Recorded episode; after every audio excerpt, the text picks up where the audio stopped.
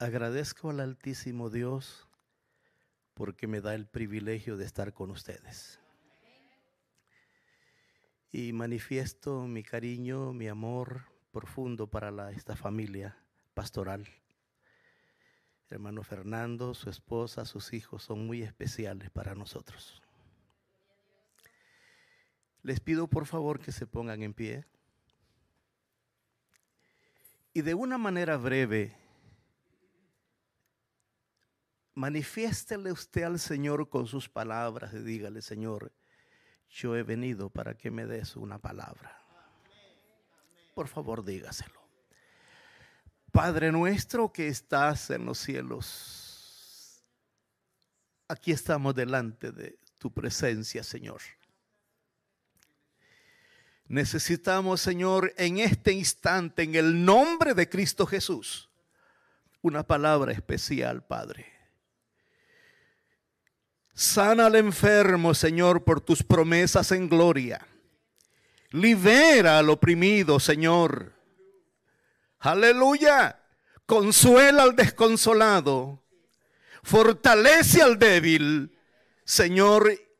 Y cualquier necesidad que la vida, las circunstancias o el enemigo haya puesto en tu pueblo, ahora decimos en el nombre que es sobre todo nombre hay resolución por Cristo Jesús, nuestro Salvador, que resucitó y vive y reina por los siglos de los siglos. Dele alabanza al Señor.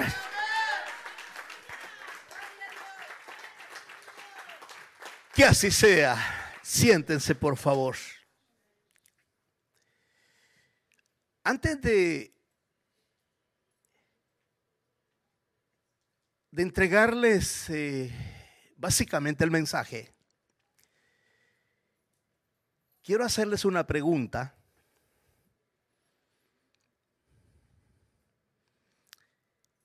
Fíjense que hoy en día en el mundo entero,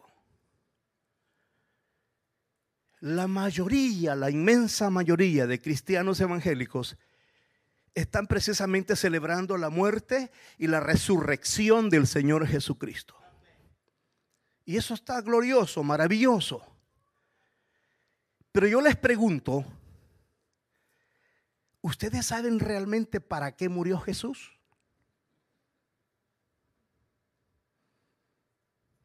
Dígame. Glorioso, maravillosa su respuesta vuelvo a preguntar, ¿realmente sabe el pueblo de Dios aplicando la preposición para, ¿para qué murió el Señor? ¿Sí? Tiene razón.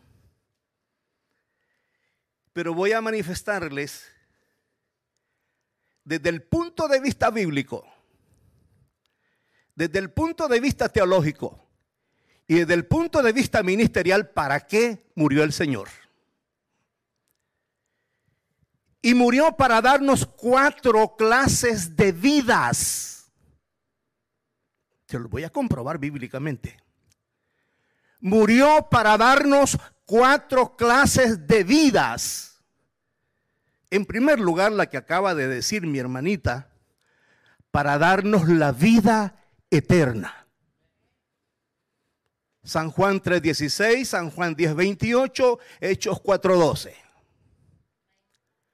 Murió para que nosotros estuviésemos eternamente en su presencia, disfrutando, gozando la vida eterna. Número dos, murió para darnos vida abundante, San Juan 10:10. 10. Mire qué interesante esto nos bajamos del cielo a la tierra para darnos aquí en la tierra vida abundante.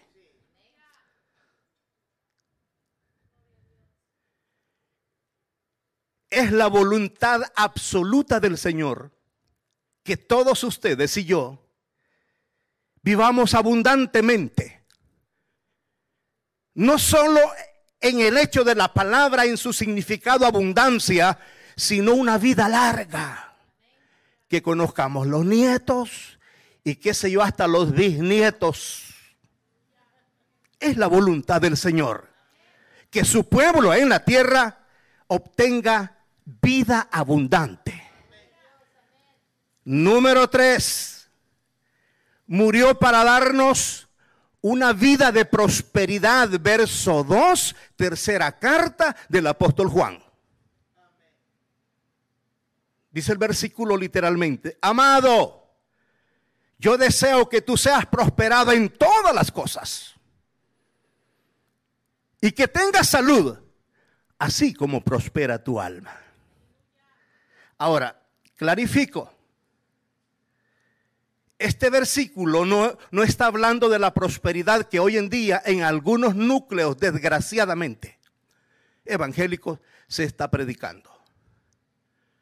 Que hablan y dicen, venga, siembre esto y va a cosechar más y siembre su casa y le van a dar un palacio. Esa es una mentira y un robo. Eso no es así. La prosperidad de Dios es por la obediencia del Hijo de Dios. Si bien es cierto que diezmamos y ofrendamos, sí hay que hacerlo por obediencia precisamente. Pero la vida de prosperidad en síntesis es estar bajo la cobertura, bajo la investidura de las promesas benditas de Dios, dándonos cuenta que Él es nuestro proveedor y nada nos faltará. Eso es una vida de prosperidad. Que sus promesas están al alcance de nosotros. Vamos por tres clases de vida. Número cuatro para darnos una vida de liberación y victoria. San Juan 8, 32 y 36. Y conoceréis la verdad. Y la verdad os hará libres. Si el Hijo libertare, seréis verdaderamente libres. Fíjense ustedes que en la perfección del Señor se acordó de la psicología de sus hijos se acordó el Señor que en esta vida, están conmigo, ¿verdad? Gracias, hermanito. Mientras caminamos por el desierto de la vida, tendremos problemas y circunstancias difíciles. Problemas matrimoniales, problemas familiares, pecados incluso, ah, una de, de, situaciones difíciles, enfermedades que cuanto abundan, que se vendrán convirtiendo en una opresión, en cadenas, en ataduras, y de repente el, cristiano evangélico resulta como oprimido, sin voluntad, eh, viene al culto, no tiene ni, ni, voluntad de adorar, ni de cantar, ni de aplaudir al Señor, y, y comienzan las decadencias. Mi Señor sabía, como Él dijo alguna vez, Señor, no te pido que los quites del mundo, sino que los guardes del mal en Cristo Jesús, venga lo que venga, pase lo que pase, tenemos liberación. Tenemos la libertad, tenemos la victoria. Por eso proclamamos este día desde esta iglesia bendita que Jesucristo murió, fue sepultado, pero resucitó, resucitó, pisoteó la muerte y los infiernos. ¿Tenemos o no libertad? ¿Tenemos o no victoria? Bendito sea su nombre. Alabado sea su nombre. Entonces, ¿qué llevamos ahí? Cuatro clases de vida. ¿Se lo grabaron? Vida eterna, vida abundante, vida de prosperidad, vida de liberación y victoria, con sus respectivos versículos. Hermanitos lindos, mientras oraba hace poco, lo razoné y lo pensé. Dije yo, somos tan pobres de conocimiento algunas veces que ni siquiera sabemos para qué murió el Señor. Magnífico lo que me respondieron, vida eterna, sí, glorioso, es así. Pero nos olvidamos de nuestra vivencia en la tierra. Entonces el Señor, en otras palabras, en síntesis, murió para darnos vida eterna y liberarnos de las opresiones, las cadenas de Satanás. Somos propiedad privada del Señor. Y el diablo no nos puede tocar. Porque mi Dios no se lo permite. Finalizando este comentario, yo me estoy acordando que me pregunto, ¿qué podemos hacer para disfrutar la plenitud de la vida que realmente compró el Señor para nosotros? ¿Qué debemos hacer? Porque no es justo que andemos cargados, oprimidos, esclavizados, aunque seamos salvos. Si mi Señor dejó la salida? ¿Qué debemos hacer? Porque no les puedo plantear el problema sin darles la salida. Cuando el médico le diagnostica la enfermedad, también le ofrece la medicina. Y eso es lo que hace mi Señor en este día. ¿Qué debemos hacer? Es tan simple como decir, cerrarle la puerta al diablo y abrirle la puerta a Jesucristo. Apocalipsis 3:20. Ciérrale la puerta a Satanás y ábrele la puerta a Jesucristo. Ahora, ¿y eso qué significa? Dijo el Señor en San Juan 5:39, escudriñad las escrituras porque en ellas parece tenerse la vida eterna y ellas dan testimonio. Hermanitos lindos, vivir sin orar y sin leer la Biblia, un día es vivir un día sin Dios. Y yo voy a la observación siguiente. ¿Con qué derrotó el Señor Jesucristo a Satanás en el desierto? Mateo 4. Con el conocimiento soberano y poderoso que tiene la palabra bendita del Señor. Entonces, abrir la puerta a Jesucristo significa escudriñar y agarrar conocimiento. Y entonces con ese conocimiento y con esa autoridad que nos ha dejado el Señor, podemos decir, en el nombre que es sobre todo nombre, en el poder de Jesucristo, reprendo esta enfermedad, reprendo esta opresión, reprendo este problema y nos proclamamos y declaramos victoriosos en Cristo Jesús. Pero hermanitos lindos, ¿cómo vamos a tener autoridad si no leemos? Y más que leer es escudriñar. Y al escudriñar hay que adquirir conocimiento. Y con ese conocimiento es que podemos ser más que vencedores.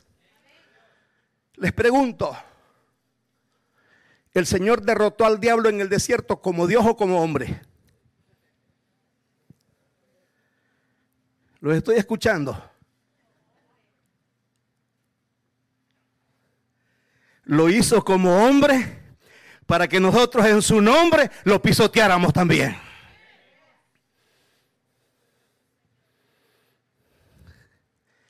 ¿Entienden lo que es para qué murió el Señor ahora?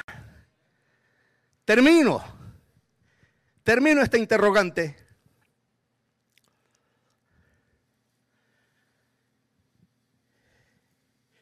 Mientras daba clase en una sucursal de la Universidad Logos, expuse este, este, este, este punto de vista.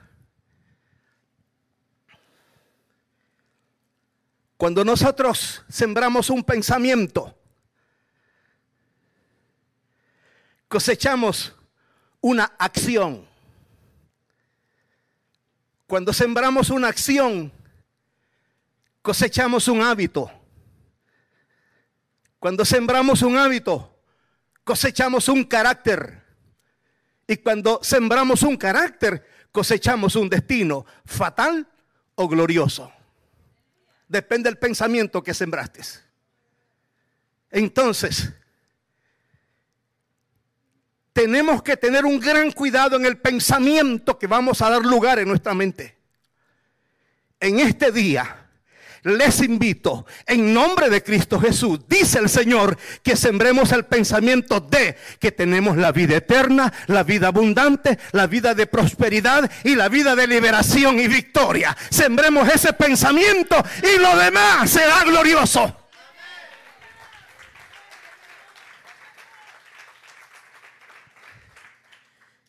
Yo sé que el tiempo se me está viniendo porque me han dado un tiempo y tengo que respetarlo. Pero no puedo dejar de decir, si en algo sirve este pequeño testimonio, mi esposa viene de una familia que el que más ha durado son, son 43 años.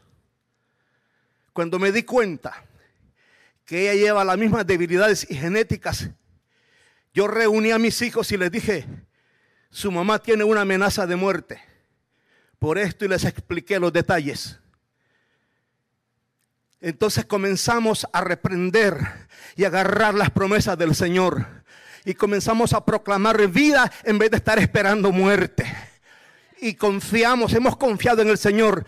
Mi esposa no ha llegado a los 43 porque ya tiene 61.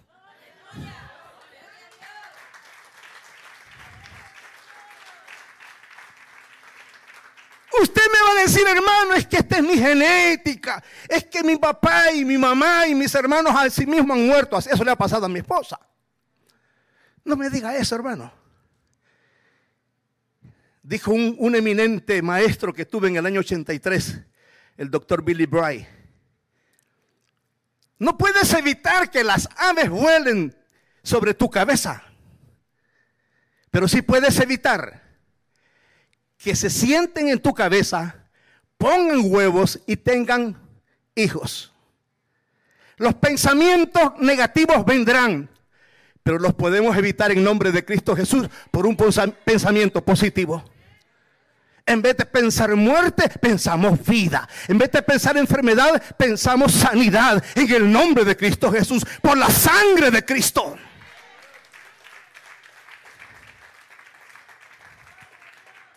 Entonces, en tu mente depende el pensamiento que vayas a sembrar, así será el resultado de tu vida. Ahí los dejo pensando, ahí los dejo meditando, en que ahora sabemos tres formas de vidas más.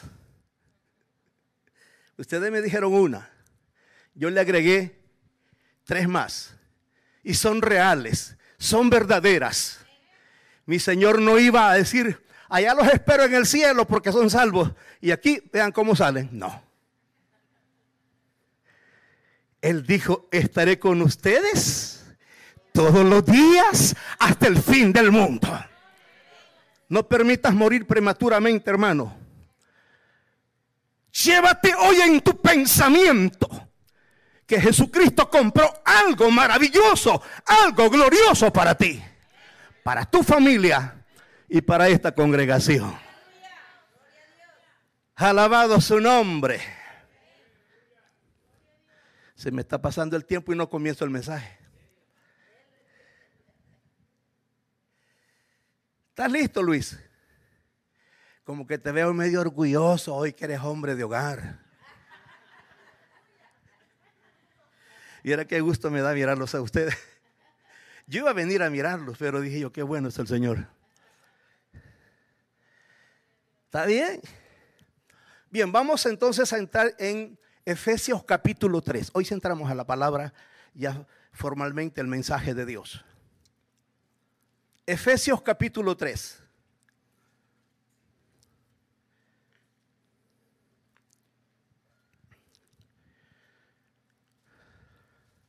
Los versos 17 y 18.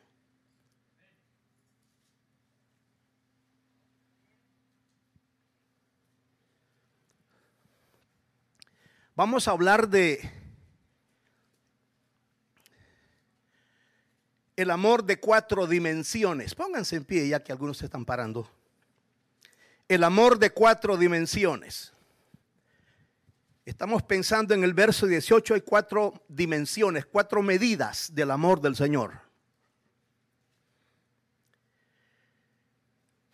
Efesios capítulo 3, versos 17 y 18, dice el Señor en su bendita palabra, para que habite Cristo por la fe en vuestros corazones, a fin de que arraigados y cimentados en amor, seáis plenamente capaces de comprender con todos los santos cuál sea, número uno, la anchura, número dos, la longitud, número tres, la profundidad y número cuatro, la altura. Siéntese, por favor. Cuatro dimensiones.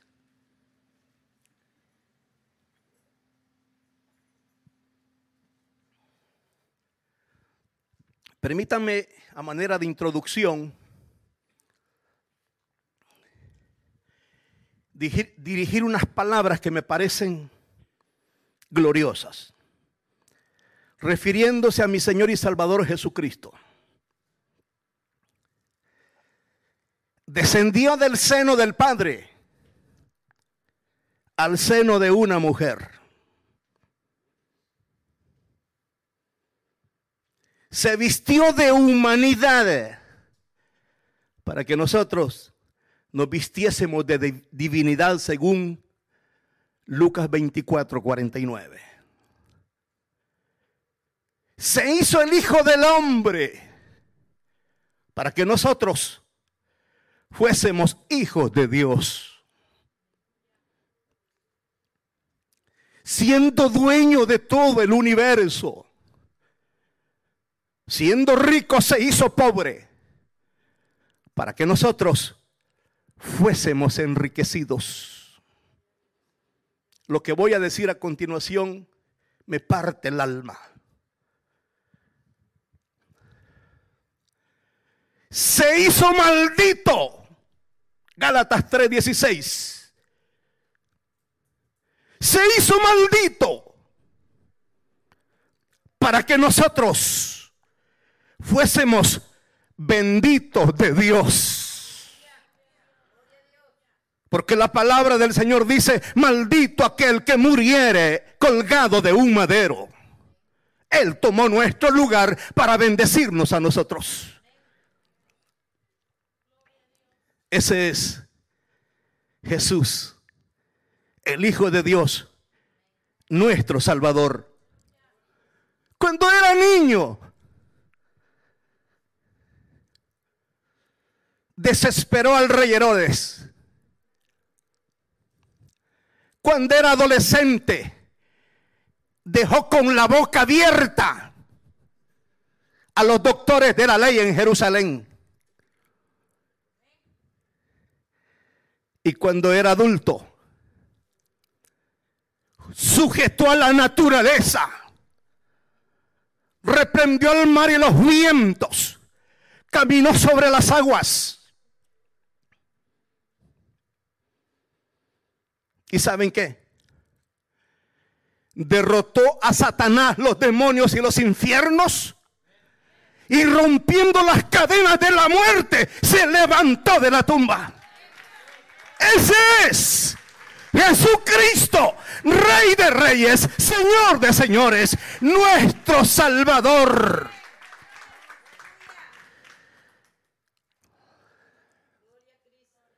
Y todo lo hizo por su gran amor. A continuación, hablamos las dimensiones de ese amor. Número uno.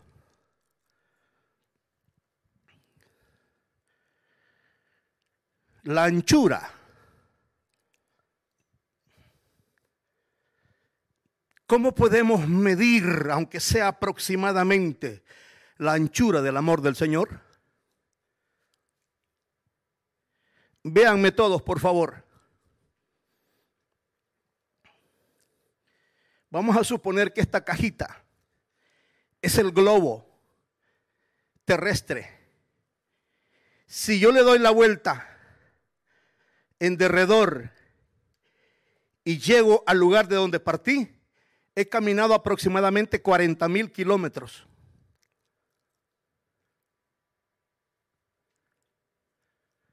No hay tan solo un rinconcito de este planeta. Escúchenme, por favor.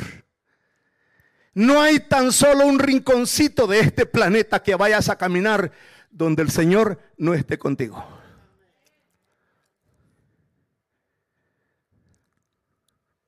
Donde quiera que quieras ir y viajar, allí estará el Señor contigo.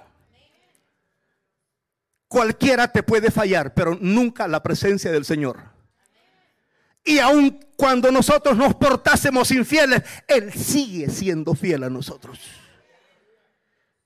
Entonces, yo pudiera decir como, como una cifra matemática aproximada, la anchura del amor de mi Señor para mí tiene 40 mil kilómetros. Qué raro, ¿no? ¿Y de dónde sacó esto, hermano? Bueno, de aquí de la anchura. Piénselo usted. Seguimos. La longitud. La longitud del amor de mi Señor Jesucristo comienza en el momento en que yo nací. Mi hermano Fernando y yo tenemos 66 años. O sea que la longitud del amor del Señor va por los 66 años en nosotros dos. Si llegamos a los 80, esa es la longitud de su amor personal para nosotros. Desde que tú naces hasta que mueras, esa es la longitud del amor del Señor que siempre te acompañará. Esa ya no se mide en kilómetros, sino en años, en tiempo. Qué lindo, ¿no? Ojalá dures 90, si quisieras que tarde el Señor, ¿verdad? Pues la longitud del amor del Señor para ti será de 90 años. Seguimos. La profundidad, aquí me detengo un momento.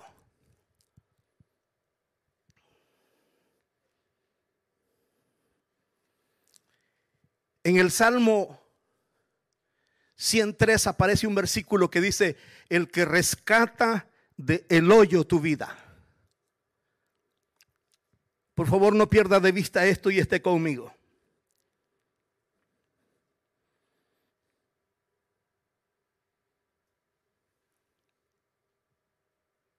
¿Qué pasaría? Pregunto a los padres y las madres. ¿Qué pasaría si un hijo tuyo por accidente se va a un pozo profundo y descubres que ese pozo está lleno de estiércol, de podredumbre, de suciedad, de lodo, de bacterias, de residuos de gente que ha muerto ahí. Como padre, les ayuda a pensar y yo digo, no pensaría qué tan sucio y qué tan profundo sea el pozo, yo iría a sacar a mi hijo. ¿Cuántos lo harían? Ay, hermanito lindo. El Señor Jesucristo, siendo santo, infinitamente santo, no debiendo nada, hermano, ni teniendo ningún pecado, descendió desde las alturas, desde la eternidad, a la profundidad de la maldad y suciedad del pecado. El santo de Dios se contaminó con inmundicia al extremo de ser maldito por el pecado para rescatarte a ti y a mí, que ahora podemos decir gloria a Dios, gloria a Dios, gloria a Dios por su amor.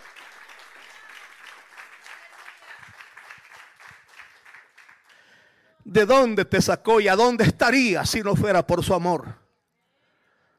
El que rescata del hoyo tu vida. Y aquí entramos a una parte donde no podemos ponerle ni matemática ni tiempo al amor del Señor porque no tiene medida. Hasta ahí descendió. Hasta ahí descendió. Ingrato de nosotros. Si le pagamos al Señor con rebeldía. Ingrato de nosotros. Si no sabemos agradecerle como Él se lo merece. Porque aquel que lo ha dado todo por nosotros, es necesario que lo demos nosotros todo por Él. Porque aquel que sin condición nos ha amado, es urgente que le amemos sin condición a Él. ¿Hasta dónde descendió el Señor? Hasta la peor suciedad para sacarte a ti, para sacarme a mí. Alabado sea su nombre. Y todavía, hermano, nos dice el apóstol Pablo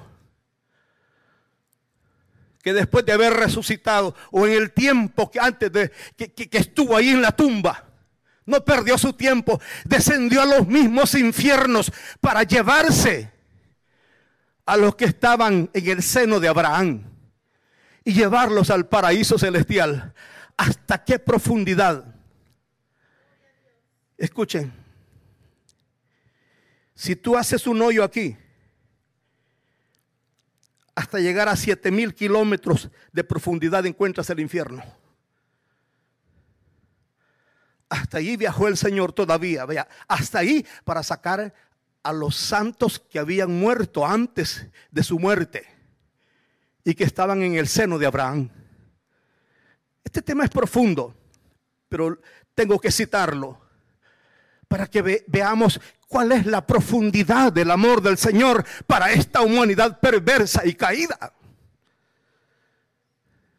Y puedo decir libremente, amigo mío, hermano mío, Cristo te ama y te sigue amando y siempre te amará. Venid a Él antes que sea demasiado tarde. La profundidad del amor del Señor es maravillosa, grandísima. Seguimos y llegamos a la altura del amor del Señor. Mira, cuando se murió Lázaro el mendigo, ¿quiénes lo trasladaron al más allá? No los escucho.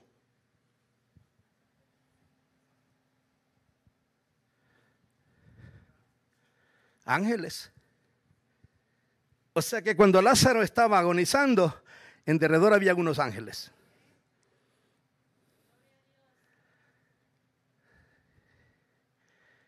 su alma deja el cuerpo y los ángeles lo toman en sus brazos y se lo llevan a la presencia del Señor.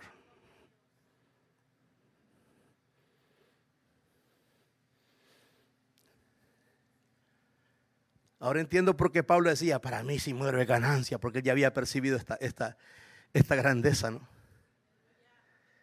Qué maravilla viajar en los brazos de los ángeles. Yo sé que ustedes ninguno se quiere morir, pero pero esto es maravilloso. Cuando tú y yo estemos ahí en los últimos momentos de, vivir en esta tierra, habrán ángeles al lado. Ahí al ladito de ti, esperando el último momento.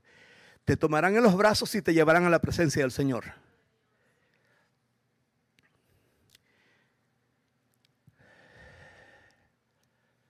Cuando alguien sin Cristo muere, ¿quién, ¿quiénes lo llevan? Demonios, tristemente. ¿Y para dónde? Al infierno. Entonces, la altura del amor del Señor tampoco se puede medir. Esta comienza en el momento que mueres y termina en el paraíso celestial. hasta allá. Es la altura del amor del Señor. Escuchen lo que les voy a decir para terminar.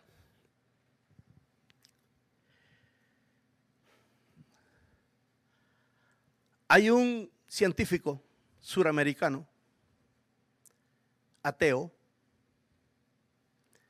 que trabajó por muchos años en medicina forense. Él se encargaba de examinar los cadáveres después que mueren. Y de repente encontraba un cadáver, le examinan las pupilas, los ojos, le examinan todo el rostro, el, gesto con que muere y todo. Y de repente se dio cuenta que determinados muertos morían con un gesto de, alegría. Y las pupilas no estaban dilatadas ni tenían signos de, terror. Y él se iba siempre y preguntaba, ¿y este quién es? ¿Dónde vive? ¿Qué hacía? Y de repente descubría que eran miembros de iglesias y que eran diáconos y eran, eh, qué sé yo, mujeres y hombres que adoraban al Creador. mire qué tremendo esto. De repente moría uno sin Cristo y descubría cosas raras, gestos de terror en el rostro. Hermano, es terrible morir sin Dios, morir sin Jesucristo como Salvador. Los demonios tomarán esa vida y se la llevarán al infierno. Pero morir con Cristo, lo que Pablo le llama ganancia, ángeles nos toman en sus brazos y nos llevan al paraíso celestial. Esta es la altura del amor del Señor que comienza en el momento que mueres y termina en la eternidad.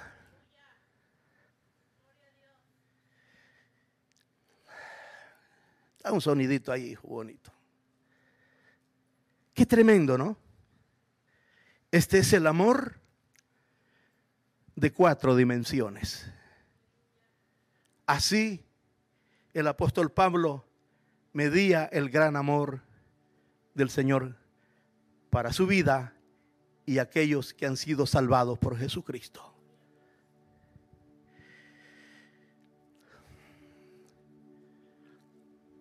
¿No sientes en tu corazón, hermanito lindo, un ardiente deseo de decirle gracias. Gracias, es incomparable lo que estamos analizando.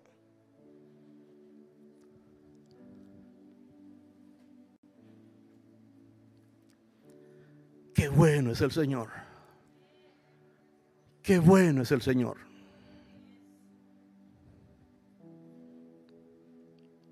¿Será que nos ponemos en pie?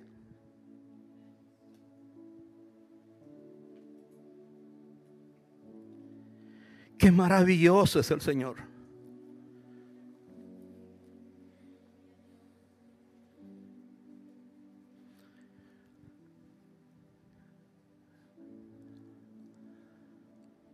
Su anchura, su longitud, su profundidad y su altura.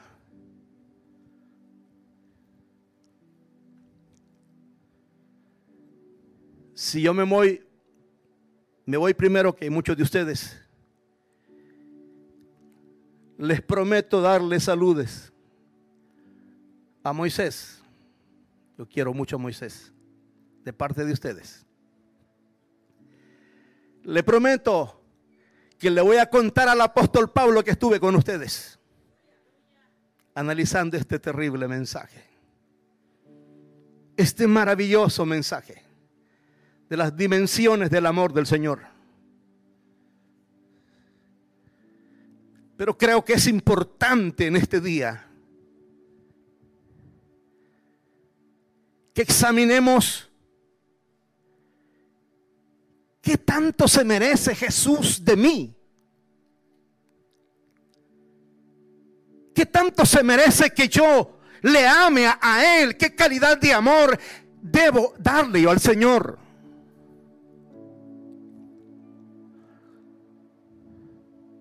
Dije hace un momento,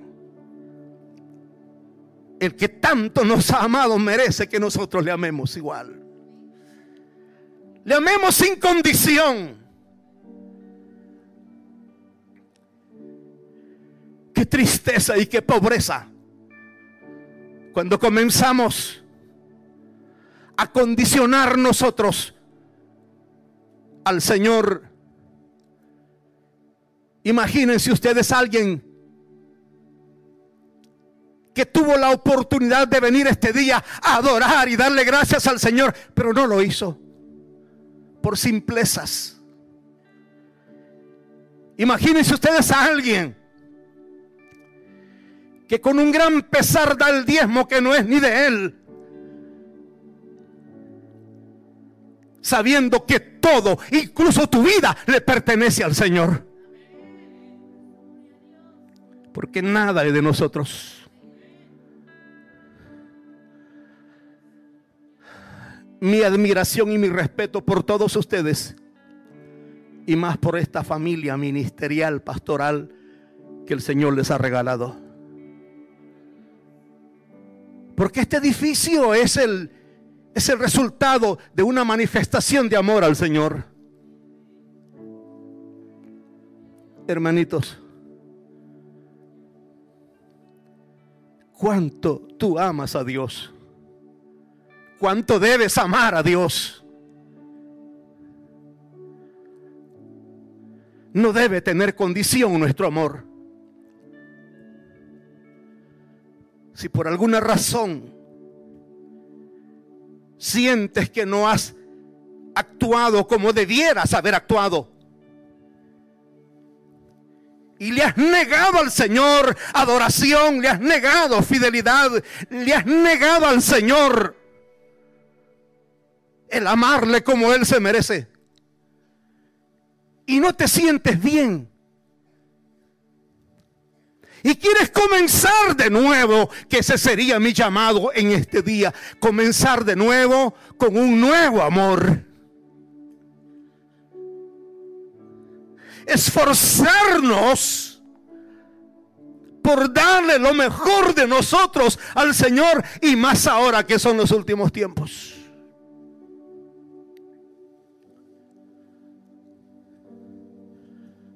Yo voy a hacer algo muy simple. Congregación, pasen al frente, por favor. Ni siquiera les estoy preguntando si quieren. Pasen. Les estoy diciendo que pasen. Voy a hacer una administración diferente y luego dejaré al pastor local este micrófono. Pasen, pueblo de Dios.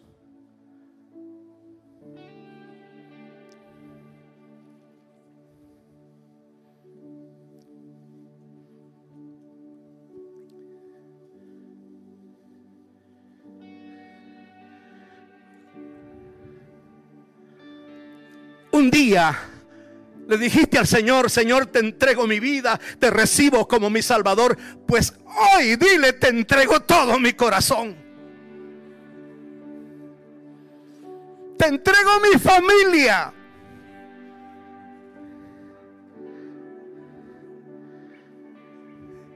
Te entrego todo lo que tengo y soy. Después de este servicio seremos diferentes adoradores. Diferentes personas que amaremos diferente al Señor. ¿Están conmigo, hermanitos?